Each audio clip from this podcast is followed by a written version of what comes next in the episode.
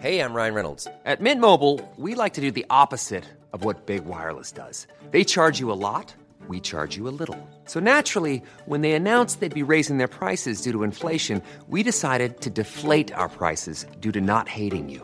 That's right. We're cutting the price of Mint Unlimited from $30 a month to just $15 a month. Give it a try at mintmobile.com slash switch. $45 upfront for three months plus taxes and fees. Promo rate for new customers for limited time. Unlimited more than 40 gigabytes per month. Slows. Full terms at mintmobile.com.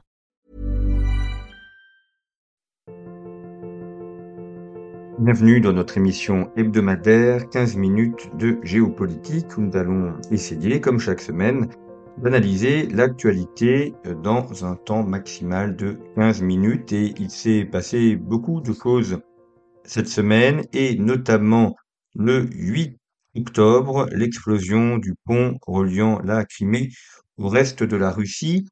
Explosion qui est une explosion euh, criminelle, euh, rondement menée.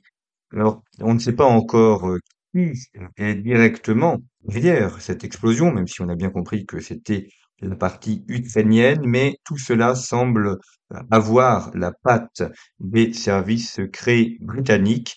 Services secrets britanniques qui forment, qui préparent l'armée ukrainienne depuis plusieurs années, au moins depuis 2014. Euh, ces commandos euh, britanniques sont très doués, c'est leur une de leurs spécialités, pour mener des opérations derrière les lignes. On a vu des opérations menées contre des lieux où étaient stockés des armements russes. On a vu également des opérations menées en Crimée et aujourd'hui ce pont qui a explosé. Une opération euh, qui, on le voit, a nécessité une longue préparation puisque D'après les informations qu'on a aujourd'hui, l'émission est enregistrée euh, quelques heures après l'explosion du pont. Donc, il faudra voir aussi euh, si euh, on n'a pas des informations complémentaires dans les jours qui viennent. Mais d'après les informations que nous avons quelques heures après l'explosion, il s'agit d'une voiture qui explose sur le pont au moment où arrive un train avec plusieurs citernes.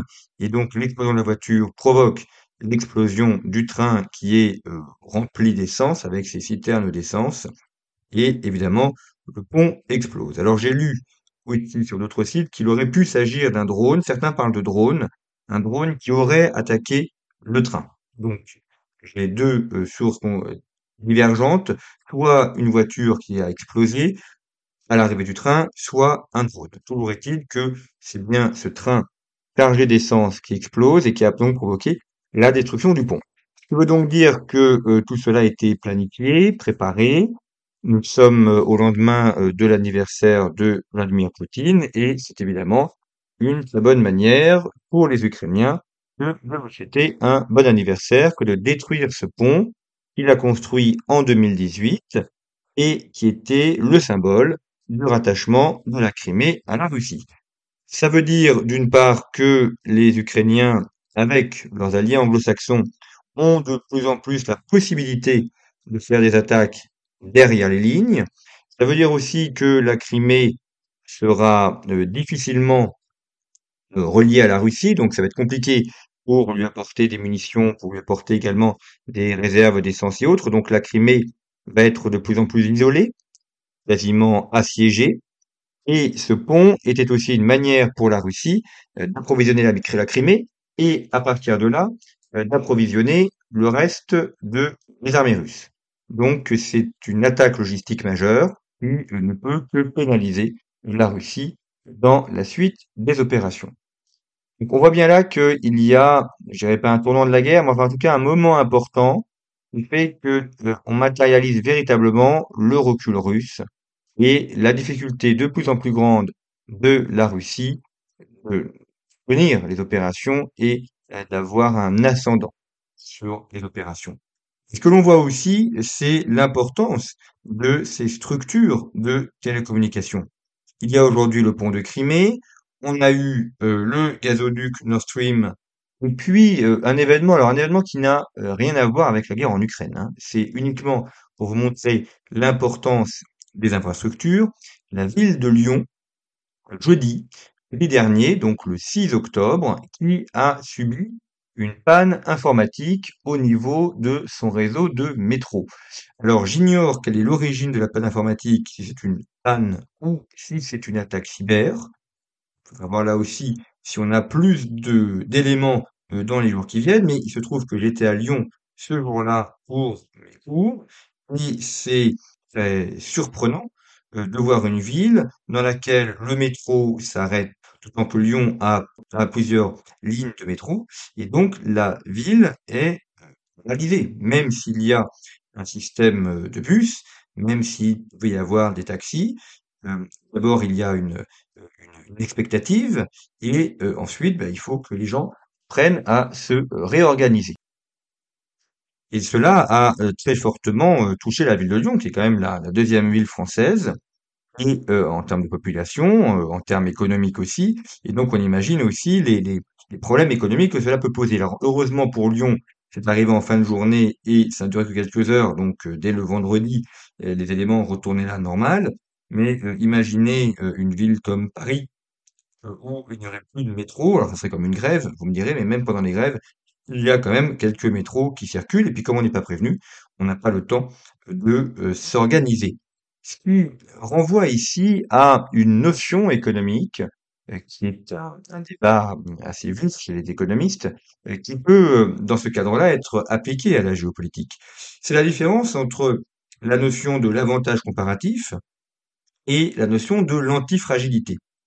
L'avantage comparatif, notamment ce qu'on appelle la loi de, de en économie, c'est considérer qu'un un pays a euh, tout intérêt à, se développer là où il est bon et à faire ailleurs euh, là euh, où il est moins bon.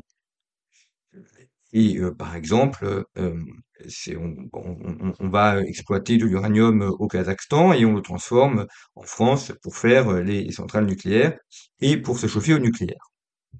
Euh, alors que euh, la notion d'antifragilité, c'est considérer que il y a effectivement des éléments que l'on peut faire ailleurs, mais euh, qui sont indispensables pour la, sécurité, même pour la survie d'un pays. Et donc, même si on peut l'avoir ailleurs à moindre coût, compte tenu de son importance, il y a un enjeu de souveraineté majeur qui est de pouvoir l'avoir facilement et quand on dit pouvoir l'avoir facilement, c'est surtout garantir le fait que ce produit euh, ce produit puisse arriver et euh, puisse être accessible. C'est tout l'enjeu qu'il y a aujourd'hui avec Taïwan et les semi-conducteurs. 90% des semi-conducteurs sont produits à Taïwan, notamment avec euh, l'entreprise TMSC. C'est quelque chose d'extrêmement délicat, compliqué, de faire des semi-conducteurs, mais euh, si on n'en a pas, eh bien, euh, plus aucun élément informatique ne peut fonctionner. Or, aujourd'hui, nous sommes dans une société entièrement informatisée. On l'a vu avec la panne des métros de Lyon. Et justement, il y avait aussi cette semaine, mardi, euh, la fête nationale taïwanaise. Alors, c'est pas le jour autrement dit de la fête nationale taïwanaise, mais c'est le jour où l'ambassade de France, l'ambassade de Taïwan en France, célébrait cette fête nationale, qui était d'ailleurs présent à l'invitation de l'ambassadeur, avec qui nous avons réalisé un entretien au conflit il y a quelques mois. Et euh, l'ambassadeur de Taïwan en France, alors qu'il n'a pas le statut officiel d'ambassadeur, mais qui est quand même appelé ambassadeur, euh, mentionnait justement cette importance des semi-conducteurs et le fait que cette île de Taïwan, qui est peuplée de 24 millions d'habitants, qui est euh, grande comme euh, à peu près euh, la, Normandie, eh bien cette île joue un rôle important dans le monde, dans la géopolitique mondiale, non pas uniquement parce que la Chine a des velléités de l'envahir, mais aussi parce qu'il y a cette question des semi-conducteurs qui pèsent évidemment sur l'ensemble de l'économie mondiale. Et puis, autre sujet majeur de cette semaine, c'est l'élection, les élections au Brésil, 2 octobre, c'était il y a une semaine. Des élections euh, qui se sont soldées par une défaite complète des sondages. Là aussi, je vous renvoie à un article réalisé par Nicolas Dolo et qui est publié sur le site internet de Conflit. Nicolas Dolo qui vit depuis nombreuses années au Brésil, c'est un Français installé au Brésil qui euh, pour conflit écrit régulièrement sur le Brésil. Les, sondages euh, prévoyaient, annonçaient une victoire haut la main de Lula, Lula da Silva. Celui-ci est certes arrivé en tête avec 48% des voix, mais il se retrouve en balotage face à Jair Bolsonaro. Beaucoup de sondages donnaient à peine 30% des voix à Bolsonaro, celui-ci a fait 43%. Les élections, le deuxième tour des élections présidentielles auront lieu fin octobre. Il reste donc encore 15 jours de tractation. Mais ce qui est également intéressant, c'est de voir qu'au niveau local, le parti de Bolsonaro, le PL, le Parti libéral, a connu de très nombreuses victoires, à l'inverse du parti de Lula, le PT, le Parti des travailleurs, puisque au Brésil, il y a toute une série d'élections le même jour pour le président, pour les gouverneurs, pour certains, certaines mairies, pour l'Assemblée nationale et pour le Sénat. Or, on a vu une très large victoire des candidats du Parti libéral. Huit États ont été gagnés dès le premier tour, dont celui de Rio de Janeiro. Et dans l'État de Sao Paulo, le parti de, Bolsonaro est en tête en balotage favorable. Ce qui veut donc dire qu'au Brésil, les grandes villes, les grands ensembles urbains votent pour Bolsonaro. La région qui demeure favorable à Lula, c'est le Nord-Est, même si là aussi on a vu un recul du Parti des travailleurs, recul qui n'est pas encore assez important pour permettre à Bolsonaro et à son parti de diriger le pays, enfin de diriger pardon cette région, le Nord-Est, mais malgré tout un, un recul. Ce qui veut donc dire qu'après quatre ans de mandat de Bolsonaro au niveau local, il y a une implantation de plus en plus forte. Or, souvent, on a tendance à projeter le fonctionnement institutionnel des pays de, la France sur les pays étrangers. Le président brésilien n'a pas du tout les mêmes pouvoirs que le président français. Il a beaucoup moins de pouvoirs, les pouvoirs locaux sont importants, et il est tout à fait possible, au vu du premier tour, et si le deuxième tour confirme le premier tour, que euh, Lula soit élu président, mais qu'il ait en face de lui une Chambre et un Sénat qui soient dirigés par le Parti libéral de Bolsonaro, il est également les principaux États qui soient dirigés par le Parti libéral, et donc dans ce cas-là, Lula ne pourrait pas euh, diriger le pays, il ne pourrait pas diriger le Brésil, il aurait euh, l'ensemble des, des locaux et de la Chambre aux mains de l'opposition.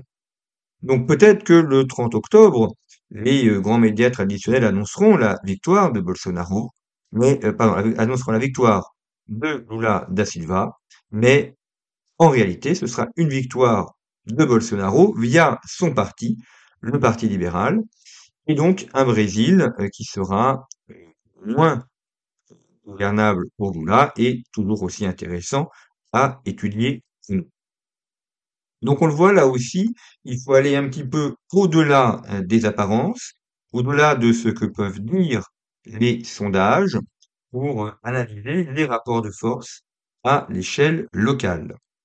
Et quant à la guerre en Ukraine, le moment important va être l'arrivée de l'hiver, euh, ce qui va peut-être modifier certains aspects de l'opération militaire. Et là aussi, ça va être très intéressant à étudier L'Ukraine a annoncé vouloir reprendre la Crimée. On va voir s'ils y arrivent, mais il est indéniable la destruction euh, du pont est un coup très dur pour la Russie et euh, pour l'Ukraine, c'est évidemment une revanche sur l'annexion de 2014.